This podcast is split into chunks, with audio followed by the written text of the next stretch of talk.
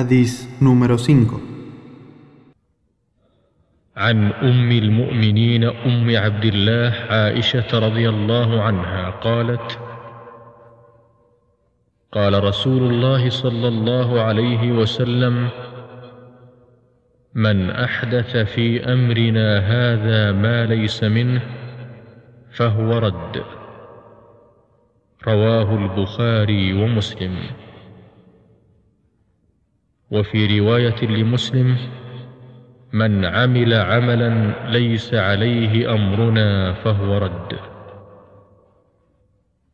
Relató la madre de los creyentes, Aisha, radiallahu anha, que el mensajero de Allah, sallallahu alayhi wa sallam, dijo, quien innove en este nuestro asunto, algo ajeno, le será rechazado.